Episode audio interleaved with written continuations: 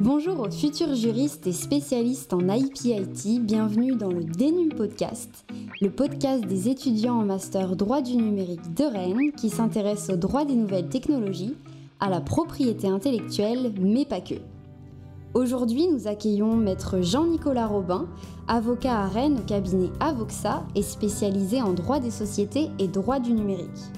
Au cours de cet épisode, nous allons discuter des enjeux de la cybersécurité qui touchent le monde de l'entreprise et également la sphère privée.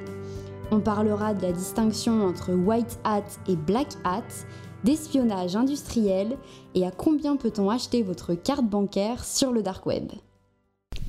Bienvenue à vous, maître Jean-Nicolas Robin, bienvenue dans le Denim Podcast. On est très content de vous accueillir ici euh, aujourd'hui et pour commencer, ben, vous pouvez vous présenter si vous le voulez bien. Euh, bonjour à toutes les deux, donc, euh, je m'appelle Jean-Nicolas Robin, je suis euh, avocat au barreau de Rennes. je travaille dans un cabinet qui s'appelle Avoxa, qui est un cabinet de droit des affaires, qui est sur Rennes, qui est sur Paris, Nantes, Lorient il me semble. moi je gère toute la partie gestion des risques cyber, donc cybersécurité, cybercriminalité, et puis tout ce qui est autour de la compliance. Donc pour me présenter un peu, euh, je suis issu de la fac de droit de Rennes. Donc euh, j'ai fait ma licence euh, à l'Institut catholique de Rennes, donc juste à côté de, Rennes. Et j'ai fait ensuite un master 1 en droit, droit privé général, ne sachant pas vraiment quoi faire. Et poussé par des copains, j'ai passé le CRFPA. on était trois copains, j'ai été pris et pas les autres. Mais comme je savais pas quoi faire, j'ai fait un master 2 en droit pénal, où j'ai fait un mémoire sur le blanchiment à l'ère des nouvelles technologies. Et donc ça m'a passionné un petit peu et poussé par ma directrice de mémoire, j'ai continué sur, euh, sur une thèse.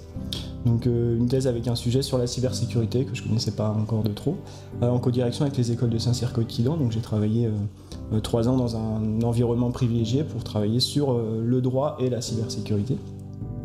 Et donc ensuite, ne voulant pas faire de l'universitaire, enfin devenir universitaire, j'ai décidé de continuer la voie praticienne, donc en, en intégrant les DAGO, donc j'ai fait euh, l'école des avocats euh, classique comme tout le monde. Et donc j'ai intégré ensuite euh, le cabinet Avoxa à l'issue. Et donc au moment de cette thèse, vous avez fait le choix de la cybersécurité. Et pourquoi ce choix? Alors c'est surtout un choix un petit peu d'actualité. C'était le tout début de la cybersécurité. On parlait des attaques numériques, etc. Et j'aimais bien un petit peu voir ce qui se passait derrière, derrière, les, derrière les machines, derrière les ordinateurs, découvrir. Et surtout, pendant mon mémoire, j'avais vu que finalement, euh, il était plus facile de faire du blanchiment avec un ordinateur que d'aller braquer une banque ou, euh, ou d'aller euh, faire du trafic de stupes. C'était voilà, plus facile. et puis, en plus, il y avait une proposition de thèse aux écoles de Saint-Cyr, donc ça me plaisait bien de faire des recherches et puis d'être rémunéré, ce qui est un vrai problème dans les, voilà, dans, les doctorants, c'est qu'il y en a très peu finalement qui gagnent leur vie en même temps qu'ils font leurs études. Donc je m'étais dit pourquoi pas, ça, ça, a l'air assez sympa et c'est sympa.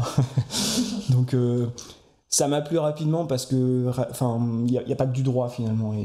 Et, j'avais l'impression de tourner en rond à faire du droit que avec des juristes. Et l'avantage de la cybersécurité, c'est que rapidement, il faut parler euh, avec des techniciens, euh, avec la direction juridique, avec, enfin voilà, en tout cas avec beaucoup de, partenaires autour du droit. Donc finalement, on n'est pas qu'un sachant, mais aussi on, on aide finalement les structures. Et ça, c'est ça qui me plaisait dans la cybersécurité.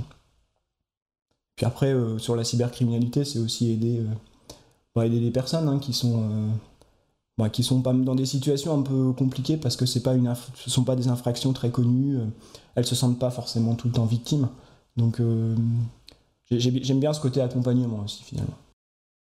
Et maintenant, avec euh, l'expérience que vous avez, quand vous regardez en arrière, quel est le dossier le plus euh, marquant en cybersécurité de manière générale ou cybercriminalité Alors, euh, en cybercriminalité, il n'y a pas longtemps, j'accompagnais une société qui s'est fait, enfin, qui a eu un ransomware, une petite société de la banlieue rennaise, dans, le domaine des services. Et, qui est arrivé très très tard, qui m'a contacté très très tard, trois semaines en fait après après le ransomware en me disant voilà j'arrive pas à me dépêtrer, ça fonctionne pas, je sais pas comment faire. En réalité cette entreprise elle avait déjà payé 8000 euros, enfin l'équivalent de 8000 euros à ses, à ses, à ses attaquants. Et euh, on a solutionné le problème, on a fait appel à une, société de, cybersécurité, ça s'est plutôt bien passé. Ah, J'étais plutôt content de ce qu'on avait fait, on a déposé plainte et trois mois plus tard elle a déposé le bilan. Et je m'étais dit voilà c'est ça la cybersécurité, c'est finalement... Euh, ça fait pas de mal, hein. jamais il m'a dit ah, j'ai mal dormi, quoi que ce soit, il s'en est même pas aperçu qu'il avait un ransomware dans son, dans son serveur. C'était un, petit NAS en interne, et il s'en est aperçu le jour où euh, ben, il a voulu faire les comptes d'une de ses sociétés et il s'est rendu compte que plus rien n'était accessible. Et là il s'est dit il faut faire quelque chose, donc euh, et voilà tout s'enchaîne très vite. Et c'est une personne qui aujourd'hui, euh, j'essaye de recontacter, qui est dans une situation ben, difficile parce que voilà, elle a tout perdu finalement. Et, c'est quelque chose qui fait pas de bruit et pourtant, aujourd'hui, elle a plus rien quoi. Et ça, c'était, voilà, c'est marquant. Euh. Bon, c'est, Après, il y a beaucoup d'autres dossiers où ça se passe plutôt bien, ou en général, ça se passe bien. Mais, euh, mais c'est toujours. Euh, la cybersécurité, c'est toujours l'inconnu. Alors, on ne peut pas dire, vous inquiétez pas, on va solutionner le problème. On est obligé d'aller à tâtons, d'essayer de voir ce qui, ce qui peut être fait. Mais c'est vrai que parfois, les cyberattaques, ça peut paraître un peu indolore pour les personnes qui les subissent parce qu'elles se rendent pas vraiment compte. Euh, enfin, on peut chiffrer les dégâts, ça peut euh, engendrer des arrêts euh, d'usines, par exemple, d'entreprises, mais ça paraît peut-être plus indolore qu'une vraie attaque ou, qu'une vraie crise en interne avec des vrais, des vrais soucis physiques. Mais c'est vrai qu'on a pu voir depuis quelques années que c'est surtout les entreprises qui sont touchées et c'est surtout bah, les affaires avec les entreprises qui sont médiatisées grâce auquel, euh, grâce auquel, si on peut le dire, euh, on s'est rendu compte du nombre accru de cyberattaques et des enjeux de la cybersécurité. C'est vrai, comme vous l'avez dit tout à l'heure euh, dans votre, dans votre expérience, l'entreprise n'a pas vraiment rendu compte dès le départ qu'elle avait été attaquée. Et c'est vrai que ça me fait penser à une citation de, de l'ancien PDG de Cisco qui disait il y a deux types d'entreprises, celles qui ont été piratées et celles qui ne savent pas qu'elles ont été piratées. Et c'est vrai que le temps de se rendre compte qu'on a été piraté, euh, ça peut donner des, gros dégâts. C'est vrai que les entreprises, on n'arrive pas à voir si elles sont réellement conscientes ou pas des, enjeux de la cyber parce qu'on a un peu l'impression que euh, tant qu'elles n'ont pas été attaquées, elles vont pas forcément euh, mettre l'argent ou les enjeux, les personnes spécifiques pour, pour essayer de se défendre. Et, qu'est-ce qu'elles peuvent mettre en place ou, ou qu'est-ce que vous avez pu voir dans certaines entreprises qui est déjà mis en place pour faire face à ce risque? Je, suis d'accord. Déjà, il y, a, deux situations, je pense. Il y a, l'entreprise euh, bien implantée, donc euh, souvent les grosses entreprises, les grands comptes, les entreprises du CAC, euh, qui, elles, n'ont pas le choix que de faire de la sécurité numérique. Donc, elles ont des systèmes qui fonctionnent bien, alors qui sont peut-être encore faillibles, il y a encore des attaques, etc. Mais de toute façon, elles sont exposées. elles sont dans des secteurs qui sont exposés, donc elles doivent mettre en place de la cybersécurité. Et puis, il y a toutes les autres sociétés. Et toutes les autres sociétés s'ajoutent beaucoup de règles, les obligations en matière de cybersécurité. Donc pour elle, c'est un budget. Euh, moi, la discussion que j'ai, c'est, euh, voilà, euh, avec le dirigeant, souvent, c'est, il va falloir faire des audits, il va falloir mettre en place des pare-feux, des antivirus, mettre à jour des, bah, des, des, serveurs qui sont pas mis à jour, etc. Ouais, mais ça me coûte combien? Et, surtout, c'est.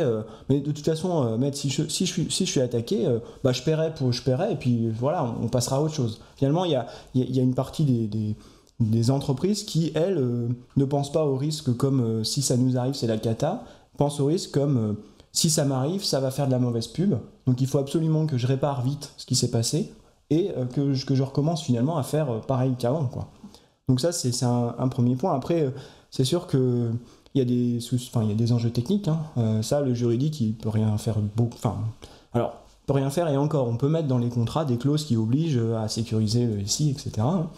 Euh, donc ça, ça me paraît euh, primordial. Je pense que la réglementation RGPD a fait beaucoup.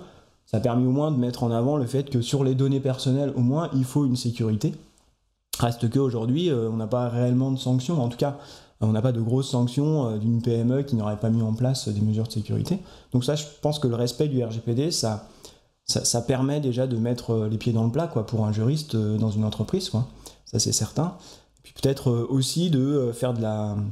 Alors c'est pas un peu comme de la pharmacovigilance, ce serait de la cybervigilance.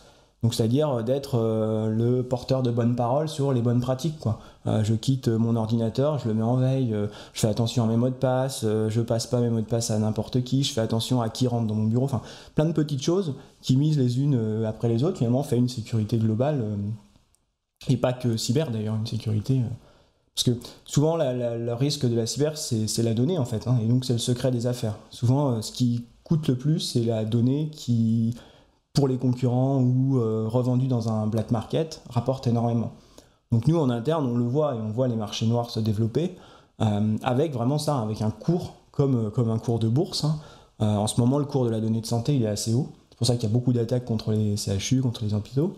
Euh, mais euh, si on est euh, voilà, le secteur de l'énergie, par exemple, on pourrait avoir une crise du pétrole, par exemple, dans quelques mois, avec une, augmentation du cours du pétrole. Ça peut avoir pour conséquence des attaques contre des sociétés pour récupérer des informations sur un avenir, sur l'avenir du pétrole, par exemple. Et donc des sociétés qui sont mal sécurisées, en plus, au niveau concurrentiel, elles, prennent un vrai risque. Du coup, vous parliez tout à l'heure euh, du, euh, du dark web et c'est quelque chose qui m'a vraiment marqué pendant nos premiers cours de droit du numérique. En fait, on savait qu'il y avait des fuites de données qui existaient et qu'ensuite ça pouvait être revendu. Mais ce qu'on se rend pas forcément compte, c'est à quel point c'est facile d'avoir accès aux données. Et je me rappelle d'une anecdote qui m'avait marqué, c'est qu'en fait, on pouvait retrouver une, euh, une carte d'identité, une carte bancaire sur le dark web pour 10 euros, quelque chose comme ça. Et ça, c'est, enfin, ça illustre pas mal la situation, je trouve. Ouais, c'est c'est un peu un monde parallèle. Alors, euh, qui est tenu par euh, des hackers, on en reparlera peut-être tout à l'heure, qui sont euh, comme vous et moi, c'est-à-dire qui font du commerce. Ils, ont un métier, c'est un métier, c'est d'aller vendre sur des marchés non réglementés. Alors, est-ce que c'est illégal? Oui, ce qu'ils vendent est illégal, mais le, dark web en tant que tel n'est pas illégal. Créer un réseau, c'est pas illégal. Et donc, eux, leur métier, ben, c'est d'aller euh, faire fructifier euh, ce qu'ils vont récupérer et puis les, les, revendre. Et ils ne se posent pas la question de, euh, des conséquences que ça peut avoir, à la fois sur les gens qui sont victimes, et puis voilà, vous, vous, achetez une carte d'identité sur, sur, le darknet, c'est vrai que ça peut, vous pouvez l'utiliser après à des fins frauduleuses. L'actualité, vous l'avez peut-être vu, c'est des, des, gens qui font des faux passes sanitaires euh, qui sont vendus aussi sur les dark web. Vous pouvez acheter un pass sanitaire français euh, pour pouvoir aller en vacances sans test PCR ni sans vaccination. Donc c'est vraiment une, c'est une nouvelle, c'est une criminalité qui euh, existe depuis toujours et qui est transformée dans l'univers cyber. Oui, c'est impressionnant. Et tout de suite, vous parliez de métier de hacker.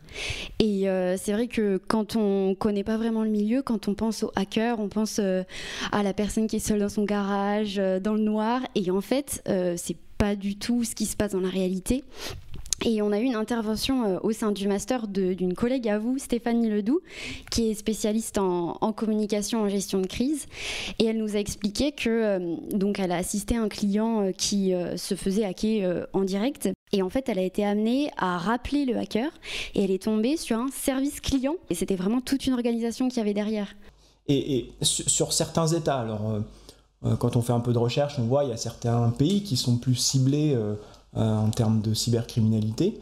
Et, ces pays, ils, organisent aussi la cybercriminalité parce que, effectivement, attaquer des entreprises, ça a des intérêts financiers, mais ces groupes de hackers, les ATP notamment, ils sont aussi payés par des gouvernements pour mener des actions au nom de ces gouvernements. Et donc, en réalité, ces groupes de hackers, ils s'entraînent sur des grosses, grosses cibles euh, type euh, voilà type euh, le, serveur de l'Elysée, les serveurs des gouvernements, des ministères, etc. Et puis, à part, en activité non, non principale, ils ont des activités classiques de hacking. voilà. Et, ces, groupes vraiment, sont vraiment des teams, hein, comme on pourrait avoir des équipes de football, des équipes de e-sport. Ils sont recrutés, ils sont formés, et puis voilà, ils gagnent leur vie en faisant du hacking.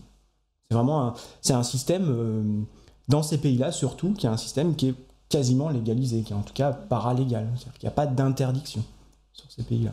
En, France, c'est beaucoup plus. Euh, le hacking existe aussi en France, hein, euh, mais c'est beaucoup plus euh, confidentiel. Ce sont des groupes qui sont beaucoup plus isolés, alors qui se rencontrent de manière virtuelle, très peu en présence. Et ce sont surtout des personnes qui ont pour objectif la plupart du temps, c'est des généralités, hein, euh, de, des revendications politiques, des revendications altermondialistes, etc. Et qui vont mener des attaques en réponse à des événements euh, qui, euh, enfin, quoi, soit, qui, les fait, qui, donc ils sont opposés ou, dont ils veulent montrer finalement une, autre vision des choses.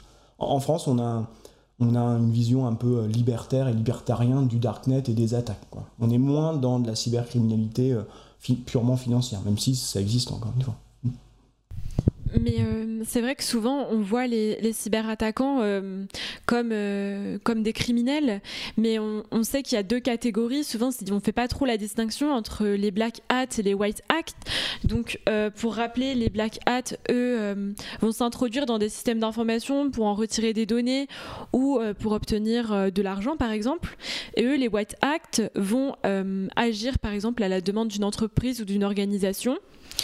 dans le but aussi de s'introduire sur le système d'information, mais là pour, voir des, défaillances, euh, des failles qu'on peut avoir. Et donc euh, c'est vrai que souvent on a du mal à, distinguer les deux. Les gens font pas la distinction, ils se rendent pas compte qu'il y a les deux côtés. Et, euh, vous, qu'est-ce que vous pensez des, des White Act et, comment est-ce qu'ils sont encadrés juridiquement justement pour les valoriser? Parce que finalement ça peut être un vrai métier peut-être pour certains.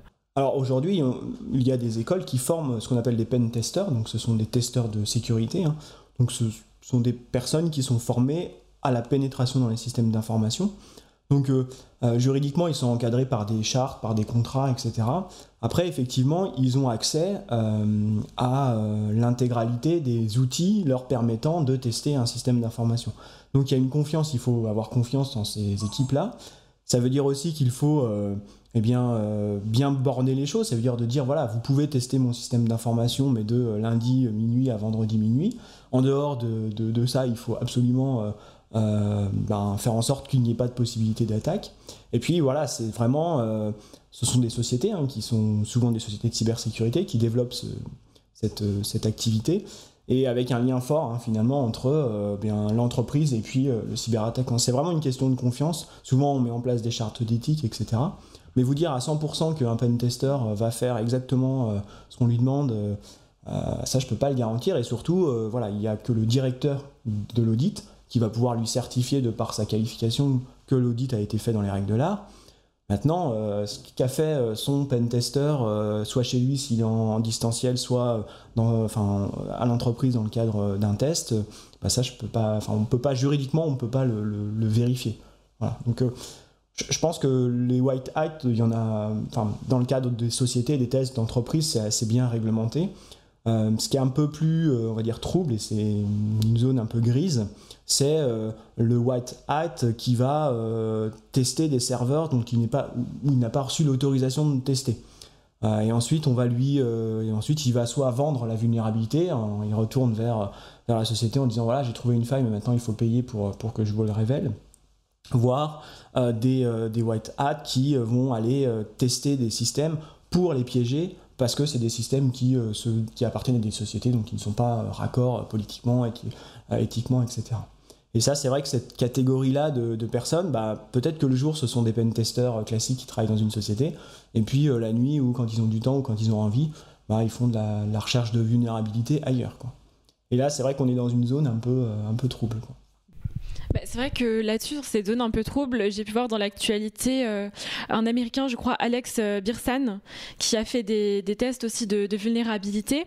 Et donc, euh, il, a, il a trouvé une faille dans de grosses sociétés et américaines, notamment. Il est allé les voir pour les prévenir et ils lui ont donné, je crois que c'est 130 000 dollars pour avoir trouvé la faille mais comme on avait pu avoir dans un, dans un autre cours de cybersécurité par le Master 2, euh, certains euh, peuvent faire euh, des contrats un peu de pen testing ou de bug bounty, comme on peut appeler.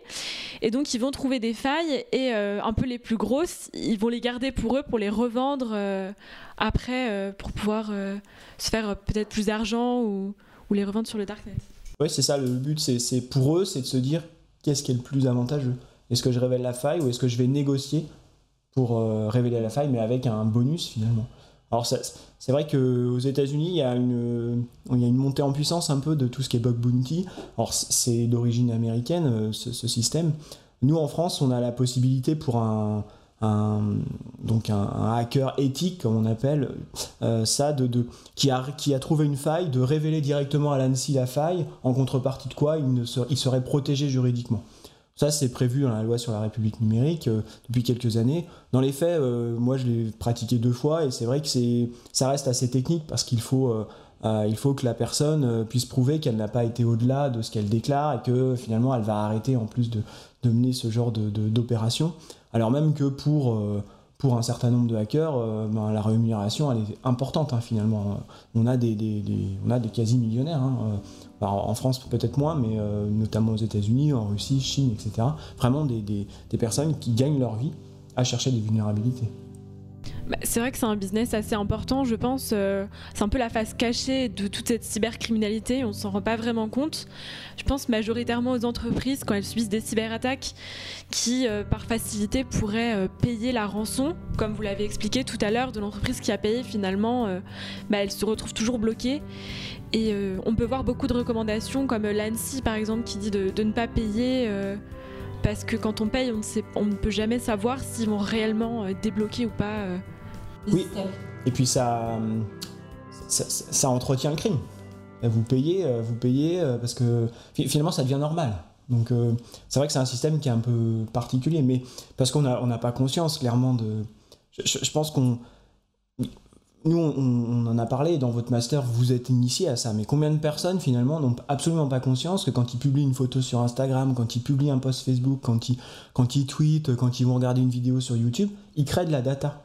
Et c'est cette data qui peut être protégée, très bien, mais qui a de la valeur, et c'est cette valeur qui est réutilisée, euh, soit pour vous faire ensuite euh, euh, demander une rançon, soit pour chiffrer, soit pour être vendu. Enfin bref, finalement, on se fait de l'argent et on crée une vraie économie. Hein. C'est un monde parallèle. Et, qui, est ce qui est paralégal, c'est quelque chose qui, qui, dépasse la répression nationale classique, voilà. Et c'est vrai qu'il c'est vrai que ceux qui font du trafic de stupes, moi je leur conseille clairement d'aller faire de la, cyberdélinquance parce que franchement le, risque, le gain risque finalement aujourd'hui il est dans, la, cyberdélinquance. Il y a très peu très peu de condamnations. Vous parliez de, de condamnation pénale, euh, donc euh, même si en pratique les condamnations sont vraiment très faibles, est-ce que euh, les personnes ont conscience de ce qu'ils font? Parce qu'on parle parfois d'un monde parallèle sur Internet. Comment les gens perçoivent ça euh, en pratique? Alors les, auteurs, souvent, euh, soit ils ne sont pas arrêtés, parce qu'on n'arrive pas, voilà, on n'arrive pas à les poursuivre, ils ont utilisé des systèmes qui permettent d'anonymiser pour le coup, euh, en passant pas par Internet, en passant par des protocoles, en passant par d'autres systèmes. Soit ils sont, ils sont arrêtés, on arrive à mettre la main sur la personne qui a volontairement extrait des données, par exemple, et ben, soit ce sont des personnes qui n'ont clairement pas conscience, ce sont des personnes qui euh, l'ont fait euh, sous, le coup de l'énervement. Et, l'actualité, là, nous donne une bonne illustration avec l'affaire Mila, par exemple. Donc, euh, c'est un raid numérique. Hein. on a les tribunaux ont qualifié ça de raid numérique, donc un cyberharcèlement de masse, où on a 11 condamnations et une personne est condamnée pour deux tweets. et, cette personne-là, à la barre, elle dit Moi, j'ai fait un tweet comme ça, en fait, j'ai renchaîné sur la conversation. Et je lui ai dit, euh, bah, si vous êtes par là, vous avez qu'à lui, euh, donner un coup de, machette ou un truc comme ça. Et, donc il n'avait pas du tout conscience que finalement ce qu'il était en train d'écrire ce qu'il a envoyé, et ce qui est devenu indélébile finalement, c'était une infraction. Et, donc bon, il est condamné à une peine de sursis, mais finalement pour lui ça va pas changer son quotidien. Voilà, bah, oui bah oui c'est vrai, j'ai fait une bêtise. Bon, voilà. Parfois on a l'impression et c'est parce que c'est la prise de conscience qui peut-être pas assez là que c'est un peu comme euh, vous avez grillé un feu rouge. Oh, c'est pas grave, monsieur l'agent, c'est pas grave, j'ai grillé un feu rouge, je recommencerai pas. Voilà, c'est un peu sur le même pied, quoi. Alors même que euh, dans ce raid, euh, ce cyberharcèlement, ce raid numérique, euh, là pour Mila, c'est une personne qui est très entourée, qui est politisée, etc. Donc elle a pu surmonter les choses, mais moi je reçois des victimes qui dorment pas depuis trois mois, avec souvent des nudes qui sont échangées et des choses qui, qui peuvent, qui, peuvent, voilà, qui peuvent vraiment faire du mal, avec souvent des jeunes personnes qui sont pas matures. Ah, et donc ça fait des conséquences euh, terribles. Quoi. Donc euh, il y a effectivement les, les, cyberattaques sur les entreprises, des choses vraiment euh, Mister Robot et compagnie, les machins, voilà. Et puis il y a toute la criminalité, je vais dire, classique, donc c'est la, voilà, la criminalité de vengeance, la criminalité de, de faire du mal, d'essayer d'utiliser les réseaux pour faire du mal. Et c'est vrai que sur cette criminalité, ben, les gens n'ont pas vraiment conscience, les auteurs n'ont pas vraiment conscience que c'est pas parce qu'on est derrière son écran qu'on ne peut pas faire du mal. Ça, c'est c'est une pédagogie, je pense, euh, aussi dans les écoles, aussi euh, ben, à, éduquer les gens que c'est pas parce qu'on est en train de tweeter ou on poste une photo Instagram euh, qu'on peut pas faire du mal. Mais c'est vrai que les réseaux sociaux peuvent paraître pour certains un peu comme une zone de non-droit où on peut tout faire, tout dire euh, sans impunité un petit peu. Et euh, c'est vrai que c'est important de sensibiliser les jeunes là-dessus. Euh, bah, dans le cadre du master, d'autres camarades essayent de sensibiliser à la, cyber, à la cybercriminalité, cyberharcèlement dans les lycées. Mais c'est vrai que peut-être que le sujet est pris un peu tardivement en main. Et, et puis après, c'est tellement facile. Aujourd'hui, euh, voilà, tous les collégiens, même euh, des fois en école primaire, euh, ont leur téléphone, ont leur smartphone, ont les réseaux sociaux. Et puis, heureusement, enfin, je veux dire, c'est vrai que j'aurais pas aimé être le seul enfant en classe de 6e ou de 5e à pas avoir de téléphone. Donc, il faut, faut pas, faut pas dire stop, on arrête tout et on revient à la machine à écrire. mais c'est vrai que de dire, bon bah voilà, de faire prendre conscience que c'est peut-être pas nécessaire de poster trois, trois photos par jour sur Instagram ou de raconter sa vie sur Twitter ou Facebook. Mais là aussi, hein, euh, on, est, initié, donc euh, on peut essayer de porter la bonne parole. Ce qu'il faudrait, c'est que ce soit plein plein d'échelles pour que vraiment chacun prenne conscience. Pas que ce soit dangereux, mais que ça peut devenir dangereux. Bah, c'est vrai que souvent les gens ne se rendent pas compte de, tout ce qu'ils postent et euh, j'avais pu voir euh, le prix euh, que, auquel on peut acheter des comptes piratés sur le darknet et je crois que pour Facebook c'est 45 dollars, pour Instagram 65 et pour Twitter 35 dollars. Et c'est vrai que les gens, je pense, ne se rendent pas compte de la valeur de leurs données. tous les réseaux sociaux, entre les données qui circulent, le cyberharcèlement, c'est des plateformes. Mais en venant vous voir, je regardais les gens tout le monde est sur son téléphone. Donc la data, il y en a partout. Voilà, c'est aujourd'hui un mode de fonctionnement. Donc euh, il y en a certains qui vont vous dire ah c'est terrible, euh, la société, on se parle plus. Euh, ok, bon, ok, on peut le dire. Et puis il y a ceux qui, à mon avis, sont un peu plus intelligents, qui vont se dire bon ok, ça c'est un fait, ça existe. Maintenant, il va falloir trouver des solutions, ou alors éduquer, ou alors faire prendre conscience, ou alors peut-être juste dire, vous voyez ce que vous êtes en train de faire, en fait, vous n'avez même pas vu vos voisins sur le quai du métro, vous ne savez même pas qui c'est. Euh, pour justement faire prendre conscience que tout ça, ça a de la valeur. Et moi, j'ai une anecdote un peu bête, mais de, quelqu'un qui disait euh, Moi, je prends le métro tous les matins, euh, j'ai quatre stations à faire, ça fait 20 ans que je suis à côté d'une dame, je, je connais même pas son prénom. Donc, moi, je lui dis mais, tu te rends compte, ça fait 20 ans. Ah, ouais, oui, mais on est chacun dans son coin. Donc, c'est un peu le.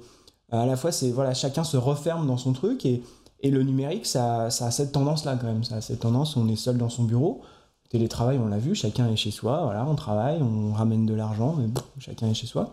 Et c'est vrai que parfois, on a tendance à dire, bah, il n'y a pas de risque, puisque de toute façon, on est seul. Donc euh, on ne peut pas se faire du mal soi-même. Et en réalité, ce n'est pas le cas. Et il y a des risques aussi. Mais c'est vrai que j'avais été assez étonnée de voir euh, des propositions sur, euh, sur Google de voyage, de déconnexion, où, où on propose de passer une semaine sans son téléphone.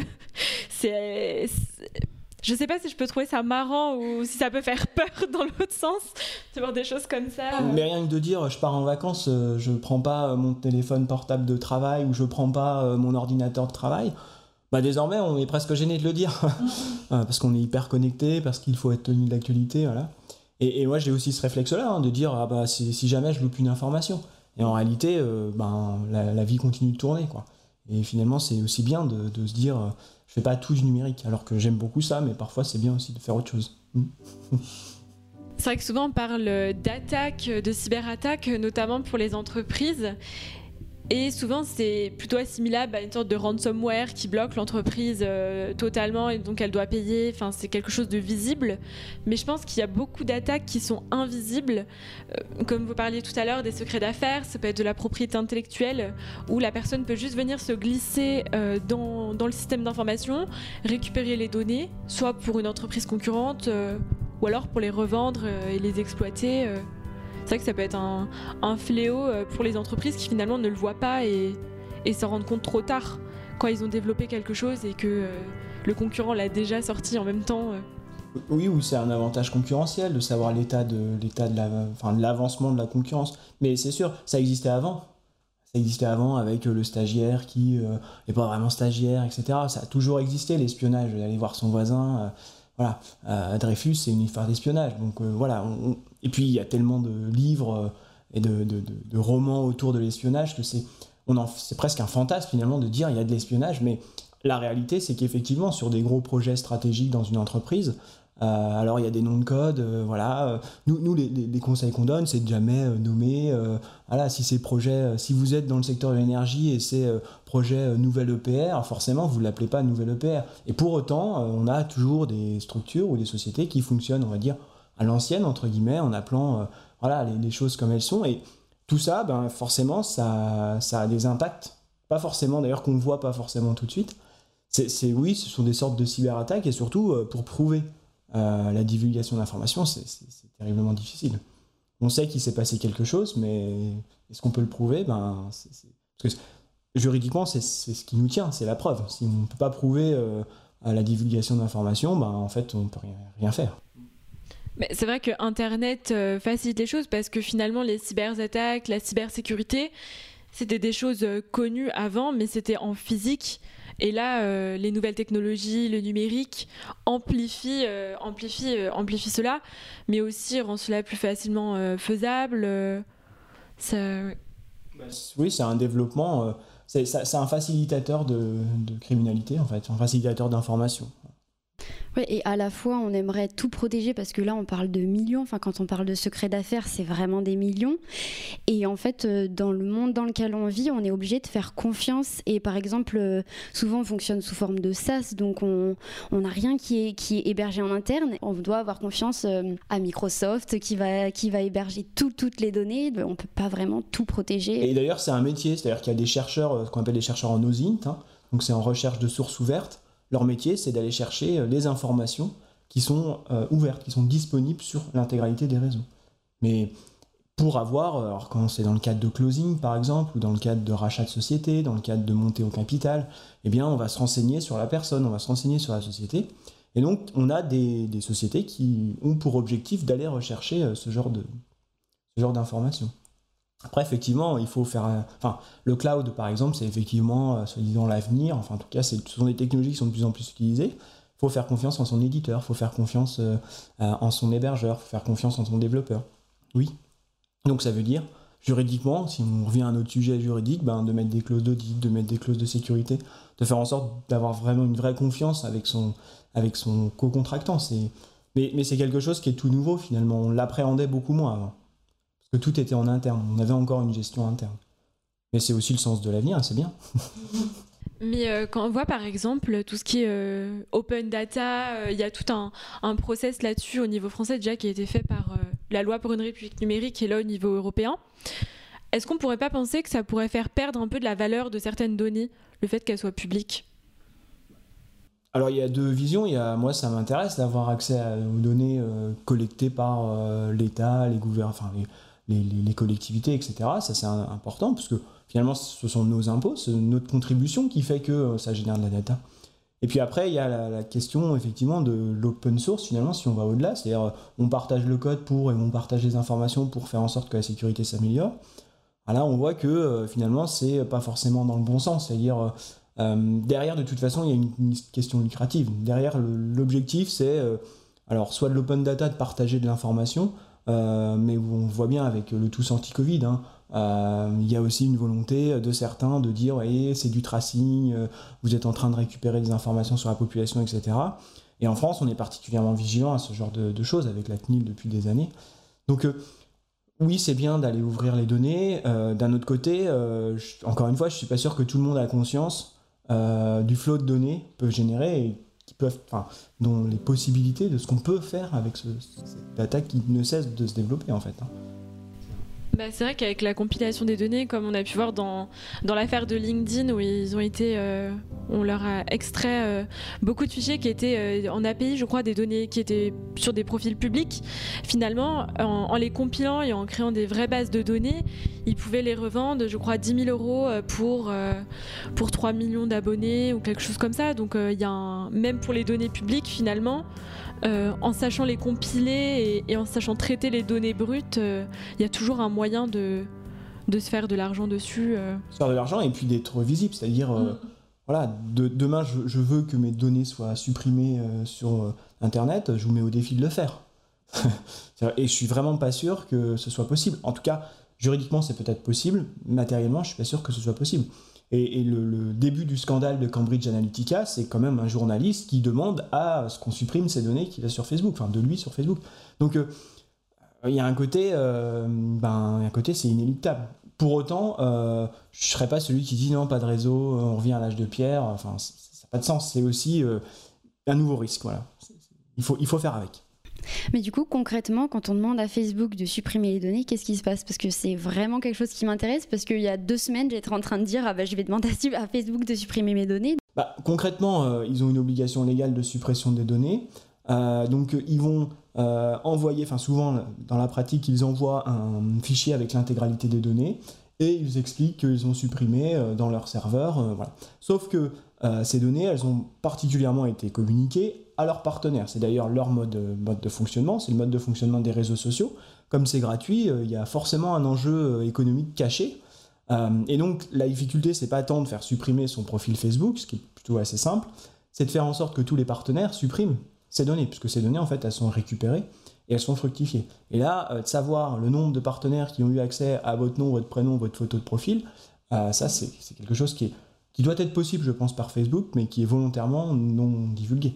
Pour autant, Facebook répond à la question, elle supprime vos données, et euh, la société peut dire, voilà, aujourd'hui, nous, on n'a plus de données sur, euh, sur nos serveurs. Mais reste que, elles existent encore, ces données. Bah, c'est vrai que, comme disait Cassandre tout à l'heure, c'est toujours une question de confiance un peu qu'on peut avoir euh, face à la personne qu'on a en face de nous qui dit qu'il les a supprimées. On n'a aucune possibilité de vérifier matériellement. Et, il y a quelques mois, WhatsApp change ses conditions d'utilisation. Euh, tout le monde euh, en émoi, le, le monde journalistique, ah, c'est la fin, euh, etc. Alors que ça faisait des années hein, que ça se passait comme ça et que ça, voilà. Le changement de des, CGU de WhatsApp, c'est surtout aux États-Unis d'ailleurs que ça avait des conséquences. En France, il y en avait très peu en Europe. Et surtout, il y a eu des utilisateurs sur Signal un petit peu, sur Olvid, sur d'autres systèmes. Mais aujourd'hui, tout le monde reste sur, sur WhatsApp. Aujourd'hui, vous n'avez pas WhatsApp, bah, c'est compliqué de communiquer. donc finalement, c'est ah on s'offusque mais enfin, l'usage est quand même intéressant et finalement, l'usage est plus important euh, que ce qu'on peut récupérer avec cet usage. Et donc, pour terminer sur, euh, sur cette interview, quels seraient les trois conseils que vous auriez à donner pour nos auditeurs, euh, que ce soit entreprises ou personnes physiques, pour un peu se préparer ou être plus vigilants face aux risques qui peuvent exister sur le net? Ben, je pense que le premier conseil, c'est de faire attention à ces mots de passe. Il ne faut pas hésiter à les changer, à les rendre plus complexes. Voilà, se dire tous les six mois, je change de mot de passe. Alors, euh, soit on les apprend par cœur, c'est super, ça fait travailler la mémoire, soit euh, on les apprend pas et on prend un gestionnaire de mots de passe. Comme ça, on n'a qu'un seul mot de passe à retenir et c'est super. Ça, je pense que c'est bien. Les mises à jour, ça va avec, hein, de vraiment de mettre à jour, de faire attention à, tout ça. Euh, je, pense qu'il y a aussi quelque chose qui est, intéressant, c'est de se méfier. Il faut toujours être un peu critique sur, sur tout ce qu'on peut voir, sur les offres. Euh, moi, j'ai entendu des fois des clients me dire j'ai acheté, euh, j'ai acheté un vélo, il était, en vente 1500 euros dans le magasin, je l'ai eu à 150 euros. honnêtement, euh, s'il y a 10, fois moins cher, c'est peut-être qu'il y a un petit souci. Voilà, donc d'être un, peu, vigilant sur ce genre de choses. Et puis après, d'être conscient du risque, c'est-à-dire de se dire voilà, je sais que ça existe, je fais attention, mais je m'empêche pas de vivre pour autant.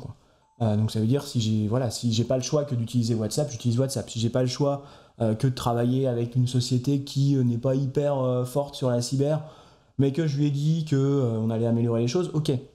voilà, après, Doctolib, bah, si on, on, a envie d'utiliser, on l'utilise. Et là aussi, c'est une maturité, ça va se mettre en place. C'est sûr que la sécurité est meilleure qu'il y a quelques années. Après, les hackers sont aussi meilleurs. Donc finalement, c'est une course, c'est une course continue, mais il il faut pas s'empêcher de vivre. C'est vraiment ça. C'est vrai que parfois on a pu voir des dérives comme euh, par exemple, ça me fait penser euh, quand la DSP2 est entrée en vigueur euh, avec le mécanisme d'authentification forte. Ici, des hackers ont profité euh, de ça pour envoyer des mails de phishing aux personnes pour demander des coordonnées bancaires, euh, certaines, euh, certaines données. Et donc, une fois qu'ils avaient récupéré les données, ils les revendaient. Et, on a même pu voir certains hackers qui renvoyaient directement sur la page officielle de la banque pour qui se faisait passer. Donc, c'est vrai que souvent, on pense, quand on pense personne physique, on pense beaucoup à du phishing, par exemple. C'est une des pratiques les, les plus en vue. Oui, c'est sûr. Et puis, euh, c'est la crédulité. C'est voilà, on fait confiance et puis finalement, on n'a pas le temps ou on ne regarde pas euh, le nom, de, l'URL pour savoir si ça ressemble ou pas. Et puis, on se fait avoir. Et Ça, c'est un risque, on va dire, permanent. Hein, et là, il n'y a pas, à part se méfier, il n'y a pas grand-chose. C'est sûr que si vous recevez un mail des impôts vous disant euh, on vous doit 3000 euros alors même que vous ne devez pas 3000 euros, on vous doit pas 3000 euros, c'est bizarre. mais moi, je me suis toujours dit ça. Je me dis non, mais moi, le phishing, je me ferai jamais avoir. Enfin, quand même, euh, voilà. Et il y a deux ans, j'ai cliqué sur le lien qu'il fallait pas cliquer et euh, ben, je me suis fait hacker mon compte Facebook. Parfois, ça peut être vraiment très très bien fait et ça arrive à tout le monde. Ouais, il y, a parfois, même euh, moi, parfois, je, reçois. J'ai reçu il y a pas longtemps un coup de téléphone d'une personne et clairement, elle avait plein d'informations et j'allais lui donner des informations et en fait, c'était pas du tout la bonne personne. Et donc, euh, et, et, un, réflexe bête, je lui ai dit, bah, envoyez-moi un mail. Et, mais c'était vraiment un réflexe parce que je, je pense que consciemment, j'étais pas conscient que c'était une personne à risque en face de moi. Sauf que euh, je, retenais pas tout ce qu'elle me disait. Donc, par facilité, je lui demande de m'envoyer un mail pour résumer les choses et elle me l'a jamais envoyé. Et finalement, j'appelle la vraie personne qui me dit, non, mais je vous ai jamais appelé. donc, euh, oui, ça peut arriver à tout le monde. Et encore une fois, il n'y a pas les mauvais, il n'y a pas les bons. Enfin, et, c'est un risque. Donc, euh, on ne peut pas être 100%. Euh, il y a forcément parfois des cas où on se fait avoir. C'est pas qu'on est bête, c'est que voilà, y a une, attention où ça a été trop bien fait. Et finalement, c'est pas grave, on y arrive. Et puis, il y a des systèmes pour, euh, pour réparer les choses. Enfin, ce qu'il faut, c'est éviter de s'isoler. Et ça, surtout les victimes personnes physiques, quand elles ont ce genre de phishing quand elles ont ce genre de, d'arnaque, il ne faut pas hésiter à aller sur cybermalveillance, à aller déclarer les choses. Vraiment, des, ce sont des gens qui sont vraiment compétents et qui euh, sauront euh, prendre les choses en main, gérer le, problème. Et c'est voilà, c'est après qu'on peut faire euh, les mesures correctives, qu'on peut faire attention. Mais si on se fait avoir, cybermalveillance, au moins, on sera, on sera, on sera aiguillé, on sera épaulé. Il ne faut pas rester seul, à mon avis, face à, face à, voilà, face à une délinquance, c'est sûr. Bah, Peut-être que les gens aussi un peu honte euh, de s'être fait avoir un peu facilement par un mail, voilà, comme des impôts ou ce genre de choses, et qu'ils ne connaissent peut-être pas forcément les sites de, de cyber, et ils, se voient peut-être mal aller porter plainte ou déposer une main courante. Euh. Euh. Moi, moi j'ai un, un, client qui, qui, a été victime d'une escroquerie à, plus de 100 000 euros, et, il, a eu, il a mis une demi-heure à me le dire.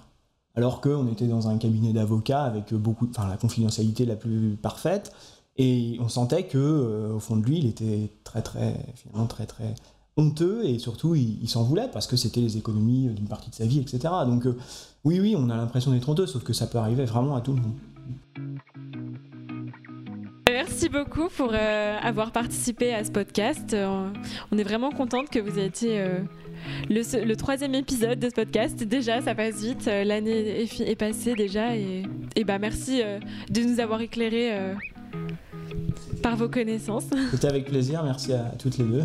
Bah, avec, euh, avec grand plaisir, merci d'être intervenu dans le master et puis merci d'être venu jusqu'à Paris pour euh, enregistrer ce podcast. C'était voilà, encore une fois avec plaisir. Et nous vous remercions d'avoir suivi ces premiers épisodes du Denim Podcast qu'on a eu plaisir à enregistrer et à vous faire écouter.